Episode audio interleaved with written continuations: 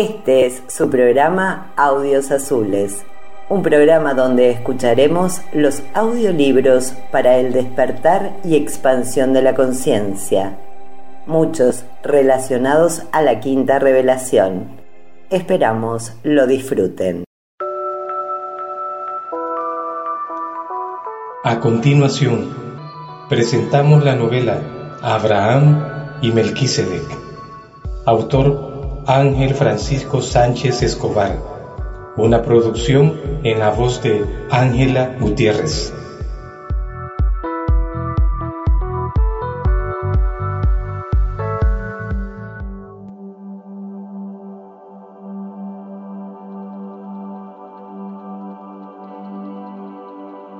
Diez.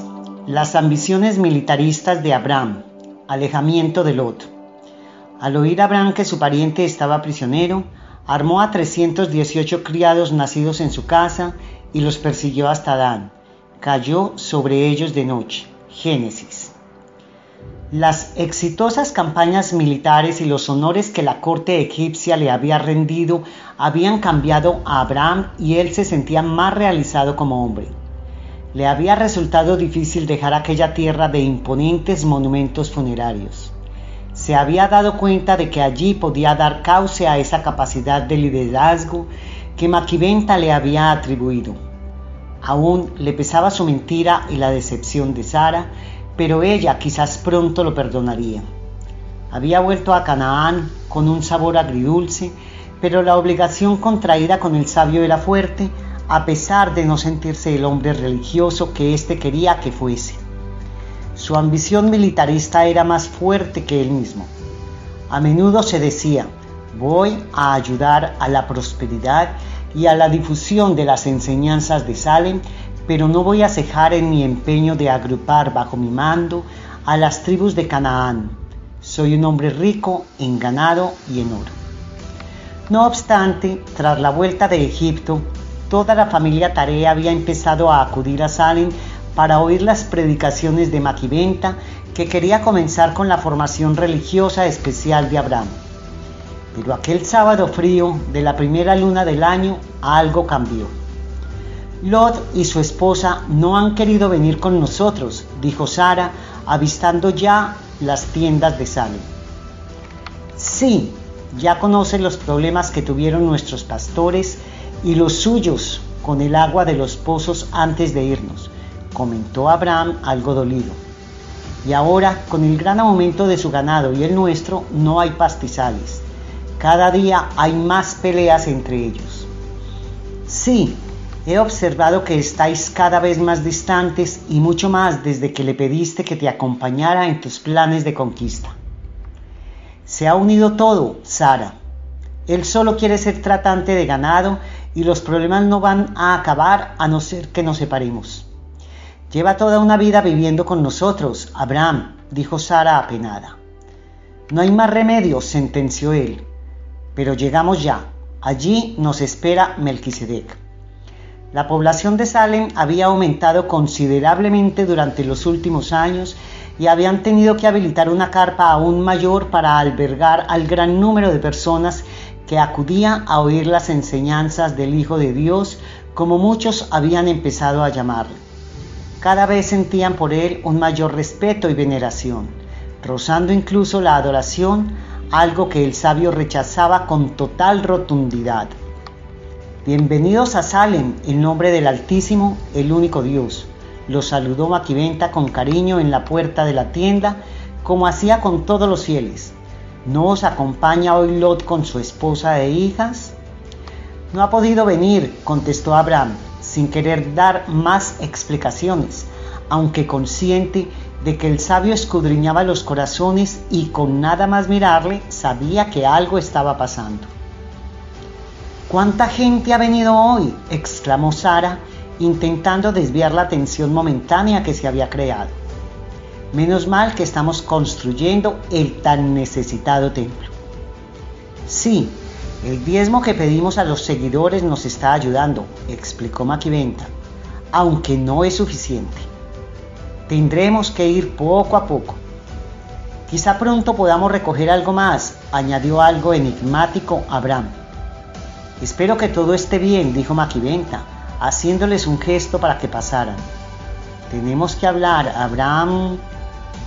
Está bien, le contestó con timidez, conociendo que no aprobaría sus planes. Al terminar, pasado el mediodía, Abraham y Sara se dirigieron de nuevo a su asentamiento. El sol aparecía tímido entre las montañas. Cuando llegaron, saludaron con normalidad a Lot y a Edith, aunque ellos respondieron con el silencio. Por la noche, tras la cena, Abraham invitó a su sobrino a pasear por los alrededores del asentamiento, algo ya inusual por el distanciamiento que existía entre ellos. Incluso habían discutido en distintas ocasiones. Lot, así no podemos seguir. Abraham dijo directo y con seriedad. Nuestras relaciones están deteriorando.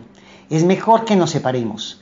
No hay suficiente tierra para los dos y no quiero que haya más problema entre nosotros ni entre mis pastores y los tuyos. Somos familia. Tienes razón, tío. Es lo más conveniente, asintió decidido. Ya lo había estado pensando y lo había comentado con mi esposa. Elige tú las tierras, lo animó. Si quieres quedarte aquí, nosotros nos iremos a otro sitio. No, tío. Seguid vosotros aquí, estaréis más cerca de Salem. Nosotros ya hemos decidido ir al Bajo Jordán, a una tierra bien regada en Sodoma. Además, creo que no solo me dedicaré a la ganadería, sino también al comercio. En pocas semanas Lot se marchó con su familia, sirvientes y ganado a Sodoma, compró buenas tierras y se asentó en las cercanías de esta ciudad. Una vez que se marchó su sobrino, Abraham comenzó a darle forma a sus proyectos militares y se decidió por fin a hablar sobre estos con Maquiventa. Este no es el camino, Abraham, le dijo categórico. Ya sabes para lo que te he elegido. Es positivo que tengas influencia sobre los territorios vecinos, pero no derrame sangre. Él, el león, no lo quiere así. Lo entiendo, le respondió él, aparentemente convencido.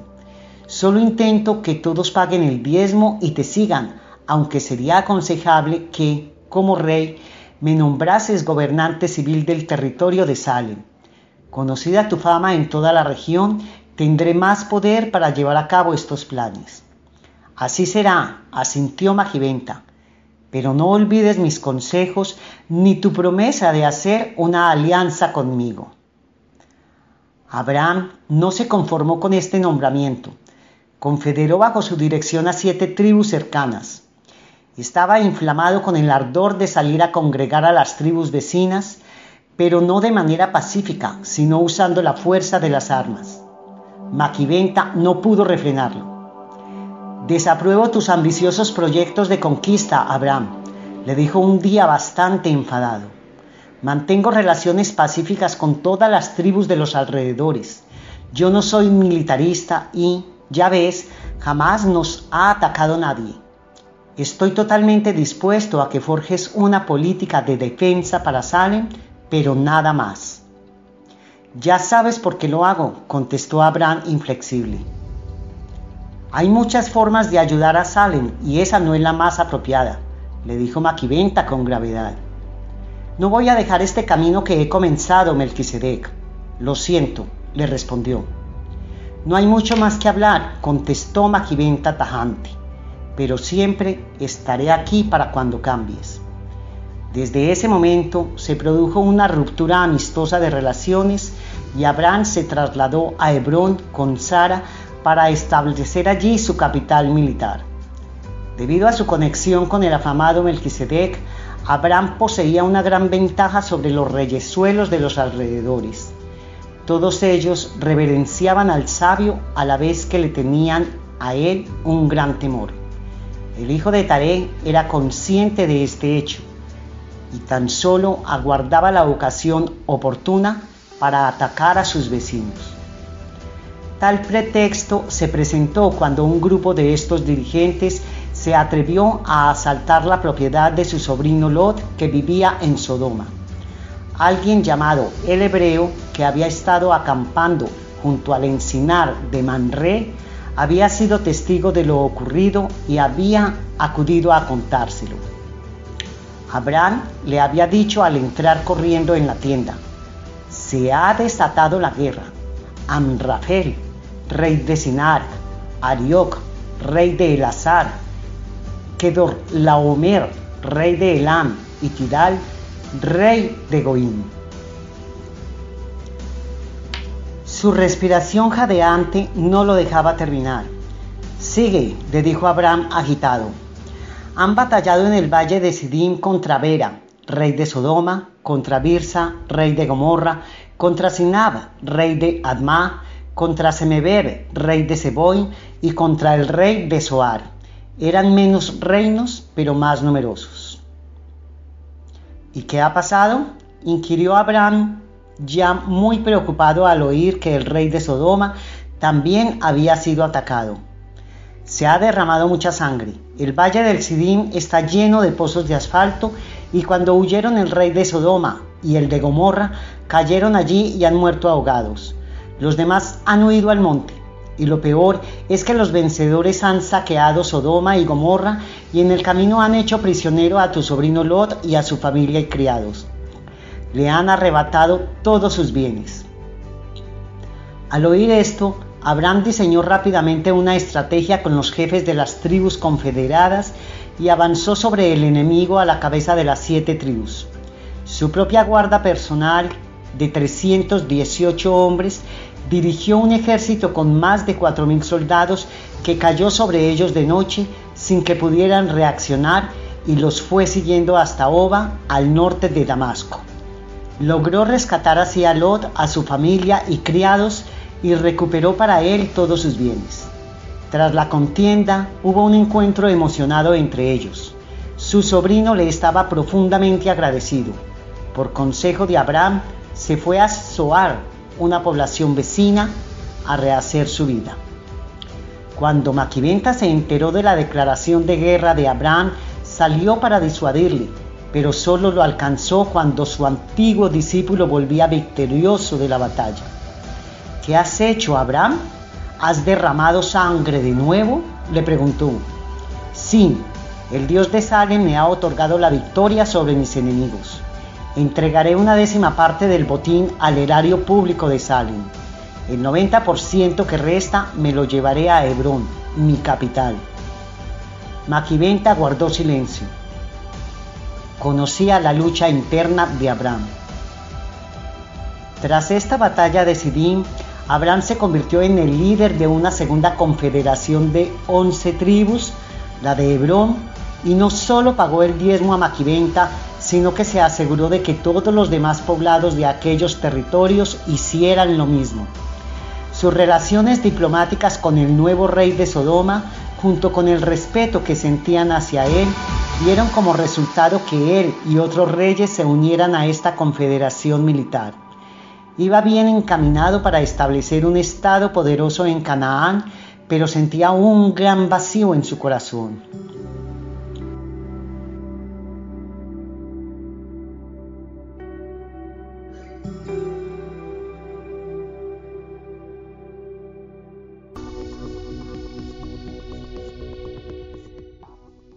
11. La alianza entre Abraham y Melquisedec. Mira ahora los cielos y cuenta las estrellas, si es que las puedes contar. Y añadió, así será tu descendencia. Abraham creyó a Jehová y le fue contado por justicia. Génesis. Abraham, cuyo carácter se había endurecido, tenía previsto ya conquistar todo Canaán 15 años después de llegar a Salem, se había convertido en el líder de dos grandes confederaciones de importantes tribus. Su intención era enfrentarse a los temibles amorreos. Su gran determinación se veía tan solo menoscabada por el hecho de que Maquiventa no quería dar su aprobación a estos planes y, por ello, se habían distanciado durante más de cinco años. No obstante, a menudo se obsesionaba con la idea de no tener un hijo que le sucediese como gobernante de este previsible reino y la desesperanza de que todo este esfuerzo sería en vano le dolía. En muchos momentos recordaba las palabras del sabio, cuyos ideales había traicionado con sus afanes bélicos. Venid a Salem, donde oiréis nuestras enseñanzas de la verdad del Creador eterno, y en la progenie iluminada de vosotros, ambos hermanos, será el mundo bendecido. Sin duda era él y no su hermano Nacor, que había renunciado a Salem para quedarse en Arán, quien tendría esa progenie. Era cierto que no había vuelto al politeísmo de su pasado en Ur, pero había dado la espalda a las enseñanzas del sabio. Quería pensar que todo lo hacía por Salem, pero en el fondo trataba más de satisfacer sus propios intereses materiales, que no serían nada sin un vástago. Ante lo que creía ser su propia esterilidad, Sara, con gran dolor, le había pedido que cohabitase su sirvienta egipcia Agar y la había tomado como concubina. Habían tenido un hijo, Ismael, ahora ya un adolescente, y se sentía menospreciada por esta sirvienta. No pocas veces habían discutido los dos por causa de esto. Por ello, había querido tener una reunión con Maquiventa, siendo consciente, no obstante, de que una alianza con él restaría a sus pretensiones de conquista. Había podido concertarla a través de su mujer. Sara nunca había dejado de asistir a las predicaciones de Melquisedec. El mismo Abraham, que no había nunca dejado de contribuir con ayuda material al poblado, le había insistido para que lo hiciera y se había convertido en la más fiel servidora del sabio. Con el tiempo, incluso había empezado a dar clases en los colegios que se habían construido en Salem, muy cerca de la escuela de misiones. Maquiventa aceptó reunirse con él con gran gozo. Era conocedor de la debilidad humana y nunca había dejado de confiar en el hijo de Taré. Sí le pidió que estuvieran los dos juntos, marido y mujer. Ambos fueron una tarde despejada, sin nubes en el horizonte, en la cuarta luna del año. La primavera había comenzado. Cuando llegaron a la tienda, Maquiventa ya los estaba esperando en la puerta. Entrad, que él, el Elión, os bendiga. Los saludó abiertamente como siempre, sin que nada en su semblante indicara la separación existida entre los dos. Sentémonos allí, dijo, señalando unas sillas de madera de respaldo alto. Que él, el león, te bendiga a ti también, dijo Abraham, acercándose con Sara algo turbado porque no sabía qué rondaba en la cabeza de aquel hijo de Dios. Lo miró por un momento y su apariencia física no había cambiado en nada. No pasaban los años por el rey de Salem, como muchos lo llamaban. Ya se oían muchos comentarios de que nunca envejecía. Sara lo saludó moviendo la cabeza hacia abajo en señal de respeto. ¿Qué te trae por aquí, hijo de Taré? Le preguntó, conociendo su respuesta, pero esperando oírla de sus labios. He recordado las palabras que un día un enviado tuyo nos dijo en Arán sobre nuestra progenie iluminada, pero ni Sara ni yo hemos tenido ningún hijo desde entonces que me pueda suceder como gobernante del reino que tengo provisto construir. La promesa sigue en pie, dijo Maquiventa sin vacilar. Tendrás esa progenie. No hay límites para Dios cuando el bien es para toda la humanidad pero tendrás que renunciar de una vez y por todas a tus conquistas materiales a favor del reino de Dios de los cielos. He oído que quieres conquistar todo el territorio cananeo desde Sidón al norte hasta Gerar, cerca de Gaza, al sudeste y hasta Sodoma y las ciudades vecinas al suroeste. Cierto, y las pondré a tus pies para que las instruyas en las enseñanzas del Dios único y te ofrezcan su diezmo. No necesito un diezmo obtenido así, afirmó Maquiventa tajante, sin perder la calma. Te necesito a ti para que sea tu propio pueblo el que difunda las enseñanzas de Salem. Las posesiones materiales que tanto ansías no te van a conducir a la vida eterna, a las verdaderas aguas de la vida en el reino del cielo, en la tierra y en el paraíso del Padre en el más allá. Debes aprender a trabajar con tus hermanos y construir ese reino de Dios. Realizarás cosas más duraderas. Debes proclamar la buena nueva de la vida eterna en el reino de Dios y eso no se hace con violencia. ¿Qué tengo que hacer, Melquisedec? Ya lo sabes. Deja las armas para conquistar y úsalas únicamente para defenderte. Las llaves del reino de los cielos consisten en elevar tu estado espiritual mediante decisiones cada vez de mayor valor y moral y elegir siempre hacer la voluntad de Dios. Si el hombre sigue su voluntad, se convertirá en grande, mucho más que si conquistara todo este mundo material. Haz un pacto conmigo. Pero los amorreos han conquistado parte de Canaán, se quejó Abraham, y después intentarán destruir Salem. Solo nos atacarán si tú le atacas a ellos, explicó Maquiventa con la gran certeza que le daba su gran experiencia en el planeta. Es inútil, además, enfrentarse a la Confederación Amorita. Ellos acabarán con vosotros. Son tribus nómadas muy belicosas que ya han ocupado también Siria y la región al oeste del río Éufrates. Hasta dos veces han conquistado Babilonia. Tienen un gran estratega, comandante y rey de sus fuerzas, Amurabí, pero son clanes atrasados que adoran ídolos que hacen sacrificios humanos y tienen costumbres insensatas que los llevarán al suicidio. En pocas generaciones estarán muy debilitados. No lo haré, Melquisedec, asintió dándole la razón, y haré ese pacto contigo. ¿Nos darás ese hijo que tanto anhelamos? preguntó ansioso, mirando a Sara. Lo sacó a la puerta de la tienda desde donde se veían las montañas de Judea. Mirad ahora los cielos y contad las estrellas, si es que las podéis contar. Así de numerosa vuestra simiente. Creo, Melquisedec, dijo Abraham con rotundidad, pues te será contado por justicia a ti y a Sara.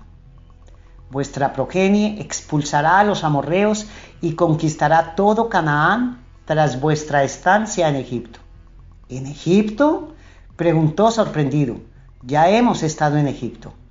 Sí, seréis esclavos de los egipcios durante muchos años, pero un gran dirigente proveniente de la familia Catro de Salem los guiará hasta aquí, preconizó Maquiventa.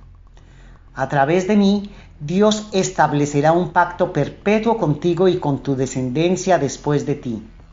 Para ti y para ellos, Él, el león, será vuestro único Dios de generación en generación. Así será, afirmó Abraham con solemnidad. Y tú, Sara, añadió Maquiventa, te quedarás embarazada de tu marido y tendrás un hijo. ¿Obrará Dios en mí ese milagro? preguntó emocionada. Ese es el premio por la alianza con tu marido y por tu gran lealtad. Todos nosotros sentimos una gran alegría a ser testigos de este pacto. No sabíamos cuándo iba a suceder. Previéndola y con permiso de las autoridades de Jerusalén, los portadores de vida harían las transformaciones propicias tanto en el cuerpo de Abraham como en el de Sara para que pudiesen tener esa descendencia. Te lo agradecemos. Cuenta siempre con nosotros, Hijo de Dios, respondió Sara, llamándolo así por primera vez. No siempre vuestra descendencia seguirá estos pasos, auguró de nuevo.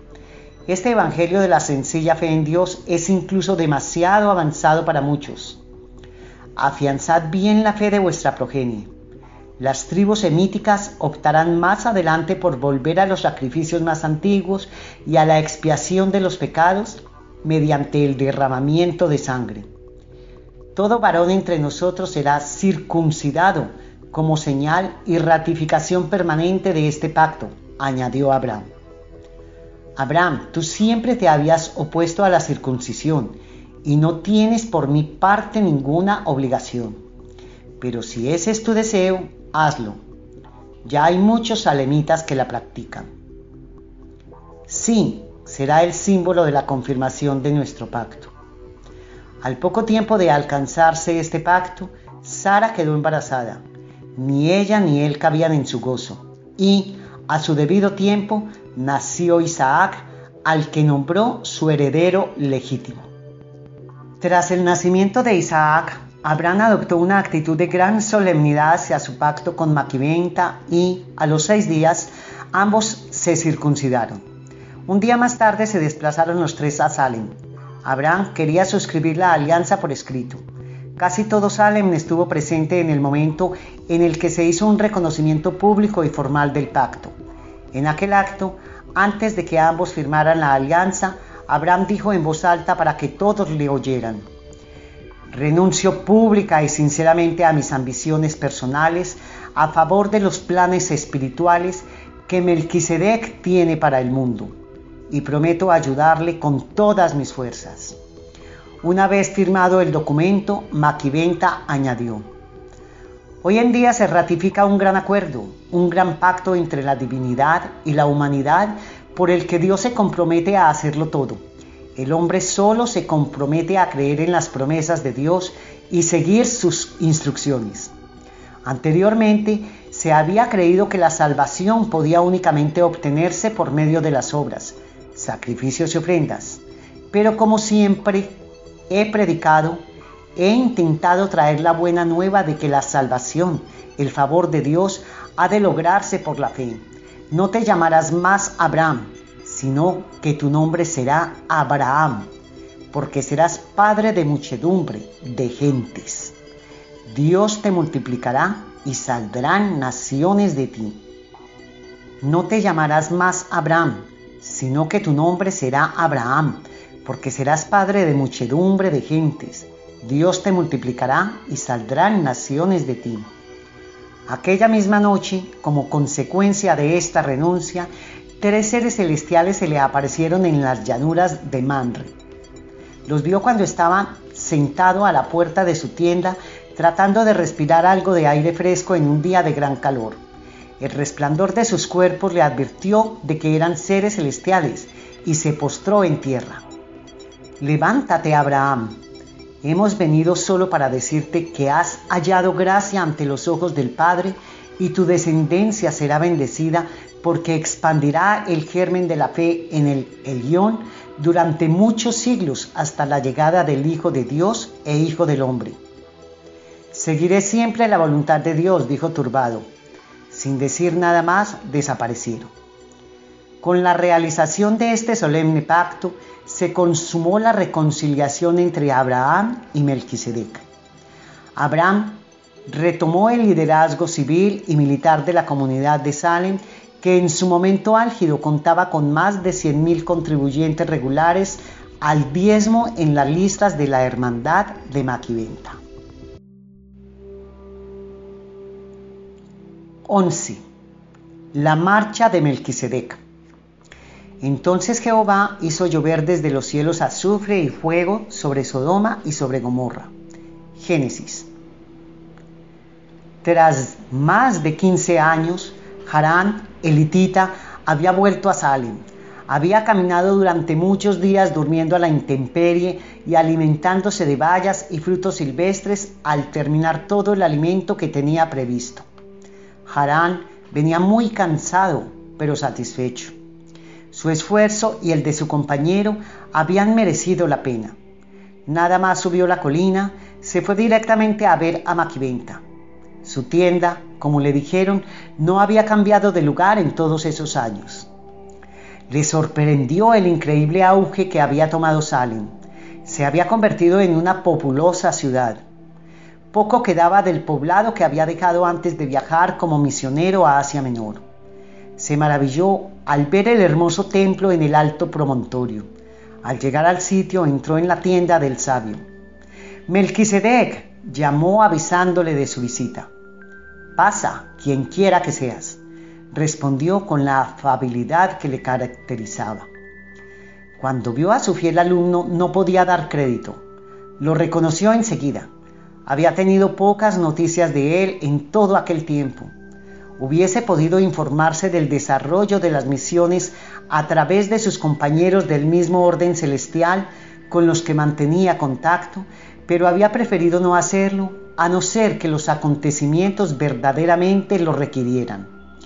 Quería, o al menos lo intentaba, ser un hombre cualquiera, aunque cada vez le resultaba más difícil. Ya había oído lamentables comentarios sobre su supuesta divinidad. ¡Qué alegría me da verte, Harán! exclamó el sabio abrazándolo efusivamente.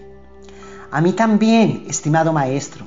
Estás igual, no han pasado los años por ti, le dijo. En cambio yo, fíjate, parezco un anciano. Verás cómo te recuperas pronto. Y ya os dije a vosotros, mis estudiantes más cercanos, de dónde vengo y las circunstancias que me trajeron aquí. Pero dime, ¿y Nordal? Le preguntó previendo la respuesta. Falleció hace un par de años, poco antes de que decidiéramos volver de una grave infección respiratoria. Sufrió bastante. Lo siento mucho, pobre Nordal, ya estará en los mundos de las mansiones. De allí partirá en la aventura de los siglos al paraíso. Lo volveremos a ver.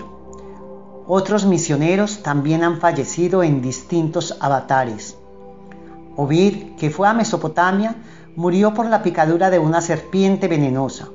Poco antes me informó con un mensajero de que muchos de sus seguidores habían cruzado desde Mesopotamia a la gran meseta iraní y habían hecho muchos progresos, aunque muchos habían fallecido a consecuencias de una gran persecución. No se aceptan nuestras enseñanzas monoteístas en todas partes. Es terrible, exclamó Harán. Sí, pero no todas han sido malas noticias. Yamir, el primogénito de la familia Catro y otros compañeros misioneros volvieron de Egipto sanos y salvos. Sus predicaciones echaron allí buenas raíces y sus enseñanzas se extendieron por el norte hasta Cartago y por el oeste hasta Creta y Nápoles. Nosotros fuimos, como sabes, a la península de Asia Menor y aunque tuvimos dificultades en un principio, todo fue bien. Llegamos a predicar incluso en el santuario de Gobekli, Tepe, muy cerca de la frontera con Siria con una gran acogida de seguidores. Anunciábamos siempre tu evangelio de la fe y de la confianza del hombre en un Dios universal como único precio para obtener el favor divino. Hay un buen grupo de creyentes asentado allí y como nos enseñaste, los nativos convertidos a el Elión siguen nuestros pasos. Los educamos en la religión de Salem para que desempeñen la labor de maestros entre su propia gente. Hemos establecido diferentes centros de formación. Las últimas noticias que tuve de vosotros fueron vuestras predicaciones en el lago Van. Cierto, y los descendientes de Adanés, el primogénito de Adán, nos escucharon con mucha devoción y enviaron sus propios maestros a remotas regiones del norte, incluso a China y el Japón. Algún día se conocerá su esfuerzo heroico como el de tantos hombres y mujeres. El Altísimo te bendiga a ti y a todos los demás, dijo Maquiventa emocionado. Después de vosotros salieron de Salem otros muchos entusiastas misioneros para llevar las enseñanzas del Dios único por todo el Oriente, hasta incluso llegar a la India. El pacto entre Dios y el hombre que simbolizó Abraham está expandiéndose por todo el globo e irá a más. Pero también sé que la aceptación de nuestro Evangelio será muy desigual. Hay muchas cosas que están por encima de nuestro control. Vete ahora a recuperarte. Dirígete a la escuela de misiones de mi parte. Estará también Amdón. Tenemos nuevas tiendas y más recursos gracias a Abraham, a su ayuda y al diezmo que empezó a recolectar en muchas tribus cananeas. Tu experiencia servirá a muchos otros. Maquiventa le dio otro caluroso abrazo antes de despedirse. Siempre vestía con la vestimenta de sacerdote cananeo con el emblema de los tres círculos concéntricos. He recordado esa insignia durante todo este tiempo, el emblema de la Trinidad del Paraíso, como nos enseñaste a algunos pocos, pero la consideré tan sagrada que jamás me atreví a usarla. Os ha pasado a muchos y es una pena porque, si no la usáis, se llegará a perder con el tiempo, le dijo. Descansa bien. Mañana nos veremos en la carpa, aunque pronto tendremos un gran templo. A la mañana siguiente, sábado, fue a predicar como había hecho casi sin pausa durante más de 30 años. Varias veces habían tenido que aumentar de nuevo el tamaño de la carpa para albergar al gran número de asistentes que acudía. Saludó a Abraham y a Sara que se habían desplazado desde Hebrón y miró con ternura a Harán y a otros muchos misioneros que se habían sentado junto a ellos. Poco a poco había observado que los salemitas y los que venían de fuera para oírle sentían hacia él ya no solo respeto y admiración, sino una especie de temor reverencial como si estuviesen en presencia de un Dios. Aquello le molestaba profundamente. Solo había un Dios, un único Dios. Igualmente, se rumoraba que su cuerpo no envejecía nunca. Aquello no era del todo cierto, lo hacía aunque con mucha lentitud. Y, a sus casi 90 años, su aspecto era el de una persona de unos 60 o menos, la misma edad con la que se había encarnado. Aquel día hablaría del perdón, pero antes de cada predicación y a raíz de su pacto con Abraham, recitaban los tres pilares de las creencias de Salem. Creo en él, el Elión, el Dios Altísimo, el único Padre universal y creador de todas las cosas. Acepto el pacto de Melquisedec con el Altísimo por el que se me otorga el favor de Dios por mi fe y no por sacrificios ni holocaustos.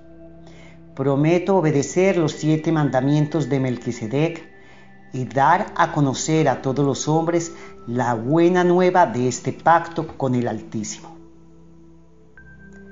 Cada dos semanas se decían también los siete mandamientos de Maquiventa, en especial para los que aún no sabían leer.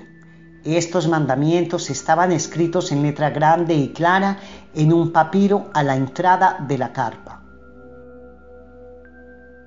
El Altísimo os concede el perdón mediante el arrepentimiento, continuó, no mediante el sacrificio. El Señor dice a aquellos que se arrepienten, vosotros sois mi pueblo. Y ellos dirán, tú eres nuestro Dios. Y añadirá él, yo los sanaré de su rebelión, los amaré de pura gracia, porque mi ira se apartó de ellos. Tendré compasión de mi pueblo. No conoceréis pues otro Dios fuera de mí, ni otro Salvador, sino a mí. De pronto, un hombre irrumpió en la tienda gritando, Anoche llovió lluvia y azufre sobre todo Sodoma y Gomorra. Las dos ciudades han sido destruidas. Maquiventa se cayó y se oyó un enorme murmullo de desconcierto y conmoción. Ha ocurrido por sus pecados, dijo alguien atemorizado. Ahora caerá esa lluvia de azufre sobre nosotros. Ayúdanos tú que eres el mismo Dios encarnado. Se formó entonces un enorme revuelto en aquella congregación. Muchos incluso se postraron ante él como lo habían hecho ante sus dioses de piedra. Aquello enervó tremendamente a Maquiventa. De pronto parecía que tantos años de trabajo no habían servido para nada. Sus compañeros ya le habían informado con todo detalle de lo ocurrido. La destrucción de estas ciudades por causa de un incendio catastrófico se había debido a fuertes terremotos, al corrimiento de tierra hacia el mar de sal y a la liberación explosiva del material inflamable de subsuelo que había provocado un fuego arrasador. Pero no pudo decir nada, tendría que explicar otras muchas cosas. No, no soy Dios, soy su enviado, alzó la voz muy enfadado. Él no manda ese tipo de castigo. La destrucción de estas ciudades ha sido sin duda por fenómenos naturales. Miró a Abraham y a todos sus alumnos y misioneros con desesperación. Al salir, miró en dirección hacia Sodoma y Gomorra y hacia toda la tierra de aquella llanura y vio que el humo subía de la tierra como de un horno. Después caminó un largo rato hasta la hermosa cascada del torrente de Genón Pensaba que su frescor le calmaría. Estuvo allí hasta bien entrada la tarde. Pero ya nada, nada sería igual, pensó. Aquella noche se retiró a su tienda de Salem tras haber deseado las buenas noches a sus compañeros humanos y, cuando estos fueron a llamarlo por la mañana, ya no estaba allí, había vuelto con nosotros.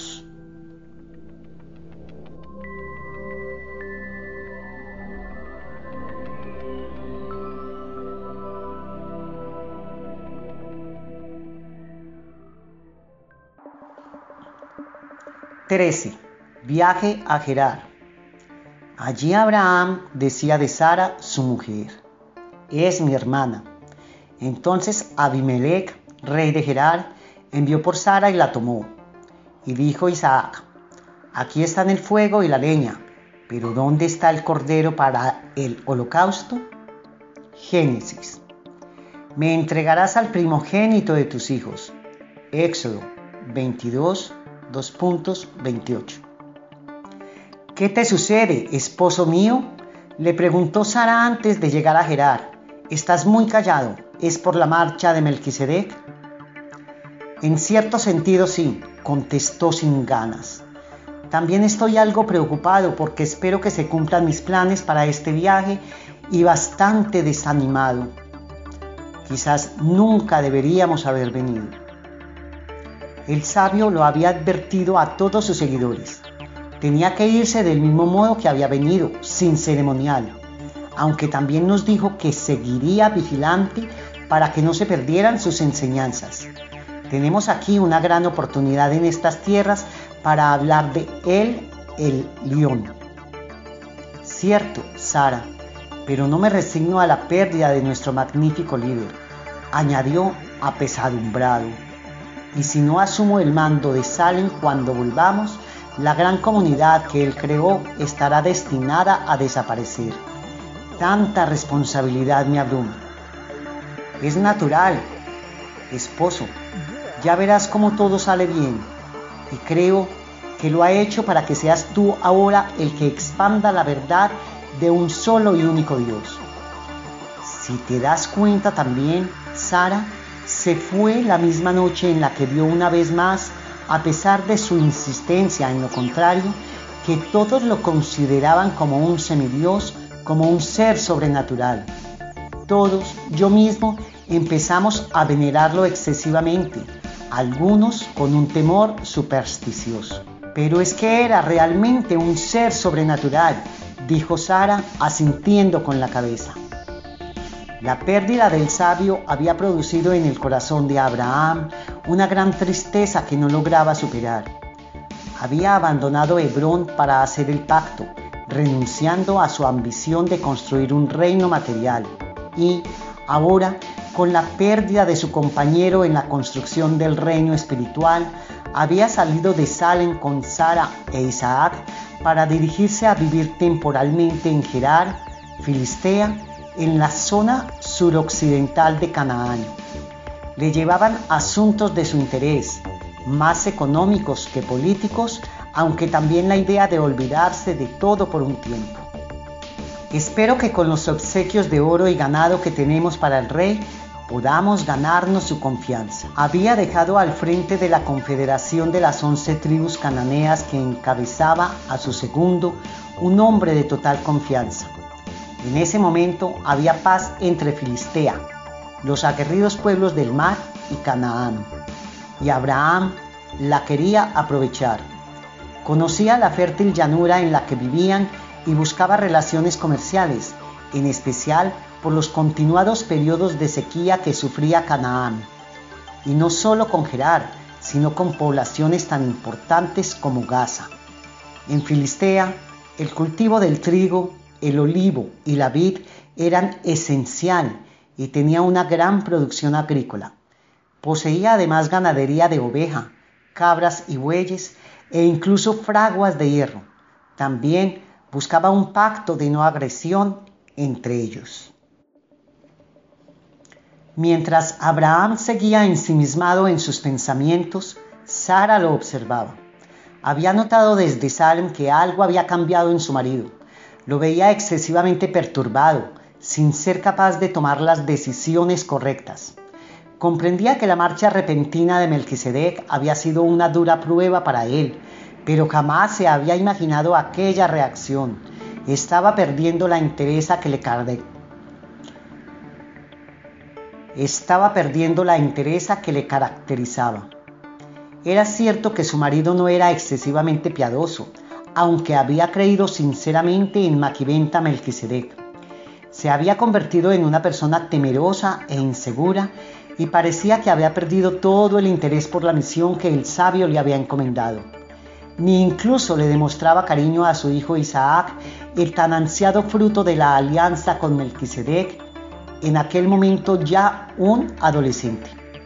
A veces mencionaba al hijo de su antigua concubina, a Ismael, lamentándose de haberlo expulsado junto a su madre, aunque le había dado bastantes monedas de oro. A Sara ya no le dolía aquel asunto, pero empezaba verdaderamente a asustarse al ver cómo actuaba. Y para su desagradable sorpresa, tras entrevistarse con el rey y haber llegado a acuerdos comerciales y militares ante todos sus asesores y gran parte de la corte, Abraham, tal como había hecho en Egipto, había vuelto a negar amedrentado su verdadera relación con ella. ¿Quién es esa bella mujer que te acompaña?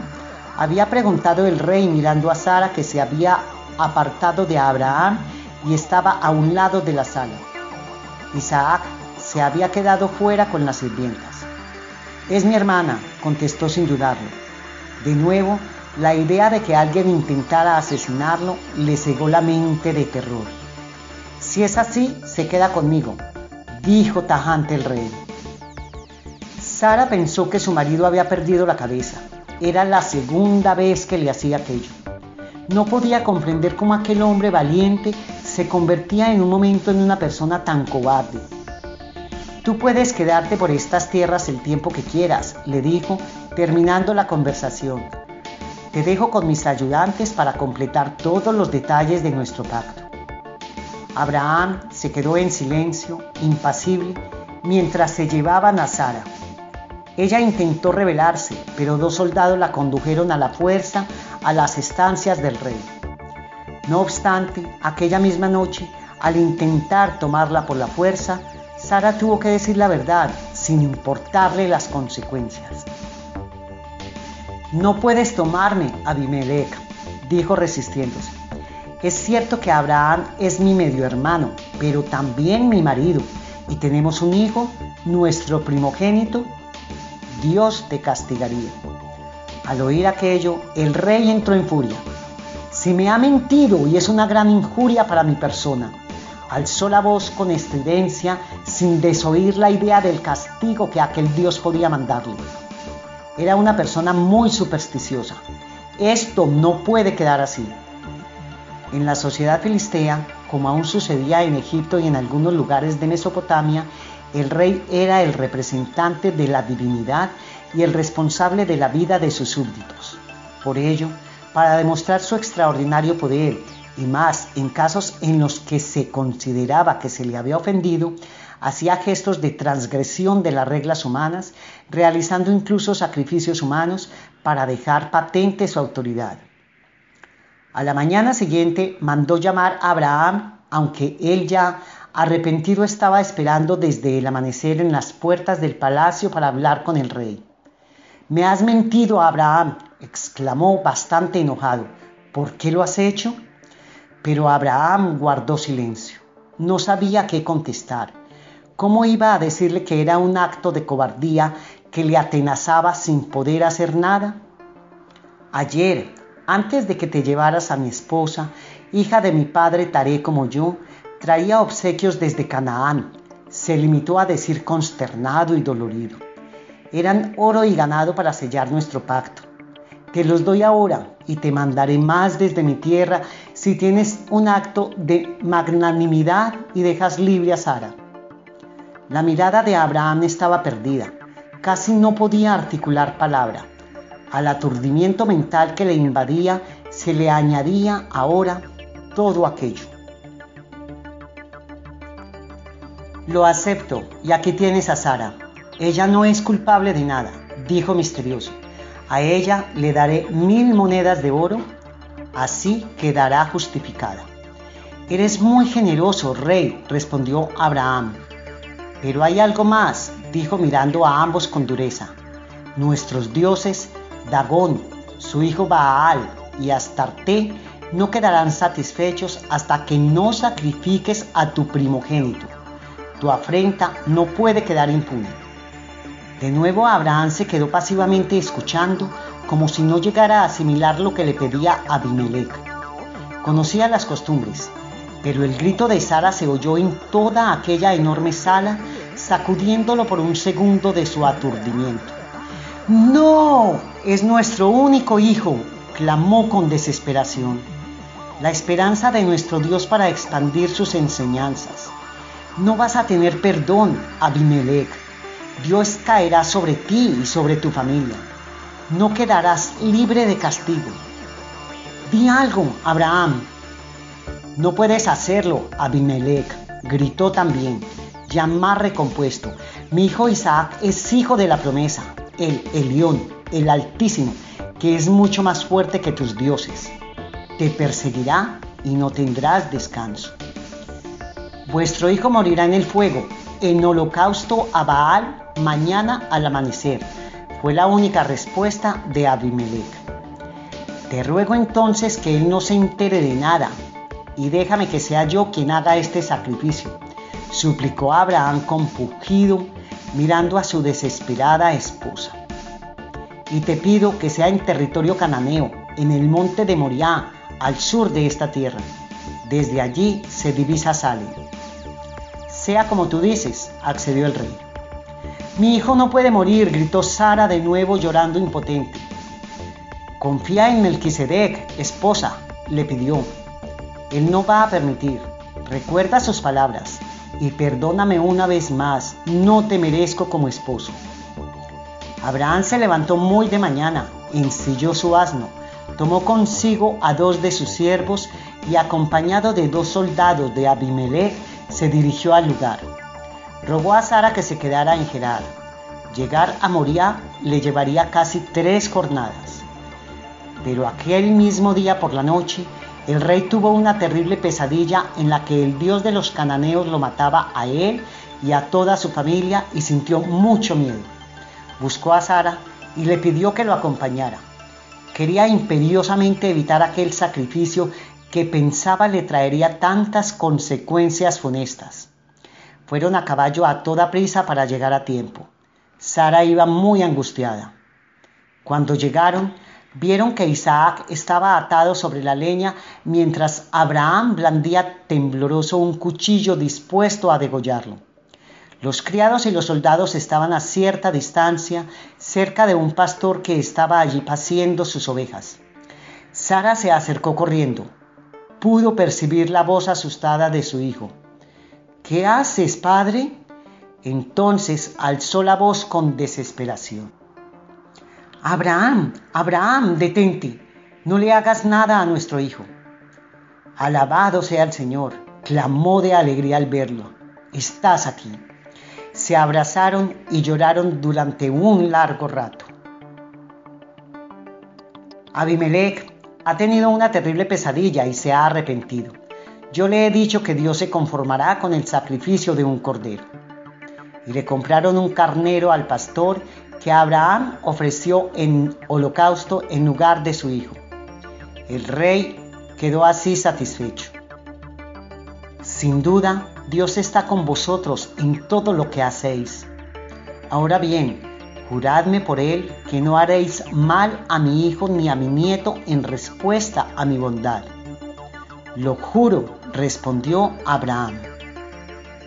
Tras aquello, Abraham resurgió y pronto hizo muchas conversiones entre los filisteos y el mismo Abimelech, además de muchos tratados con ciudades vecinas, aunque quedó contaminado de muchas de sus supersticiones, en particular de la costumbre de sacrificar a los primogénitos para rendir cuentas a Dios. Baal, al que tanto había adorado en Ur en su juventud, parecía no querer irse de su mente. Cuando volvió a Hebrón se afianzó como gran líder político, pero además religioso, como Maquiventa había pretendido. Todas las tribus le tenían respeto y los reyes lo honraban. Engrandeció notablemente el templo de Salem, además de darle impulso a Salem y crear nuevas escuelas. Amplió el sistema de diezmo y ayudó a expandir las enseñanzas de Maquiventa por todo el mundo con innumerables misioneros. También hizo mucho por fomentar la ganadería y reorganizar la producción lechera de Salem. Ideó asimismo una eficaz política de defensa de la ciudad. Lo estás logrando, Abraham, le dijo un día Sara. Melquisedec estará muy orgulloso de ti. Ojalá sea así, contestó él.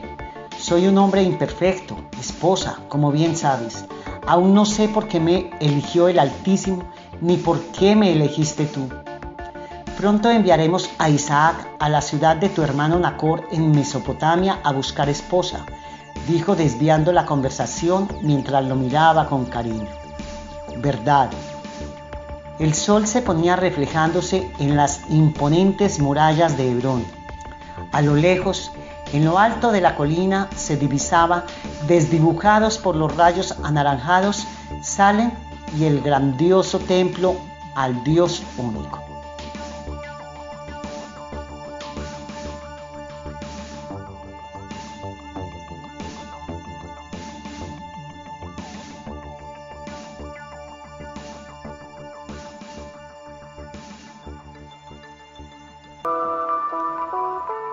Hemos escuchado la novela Abraham y Melquisedec. Gracias a Radio Casamec por compartir este valioso material. Ojalá y hayan disfrutado de audios azules. Les solicitamos escribirnos y mandar sus comentarios y sugerencias a nuestras redes, todas ellas como Casa Mec. Visiten nuestro canal en YouTube e inscríbanse Asimismo, si gustan, pueden agregarse a nuestro grupo de WhatsApp en nuestra página www.casamec.com. Ahí podrán recibir cupones y regalos a partir de las bases en los diferentes programas. Les agradecemos y los esperamos en la próxima emisión.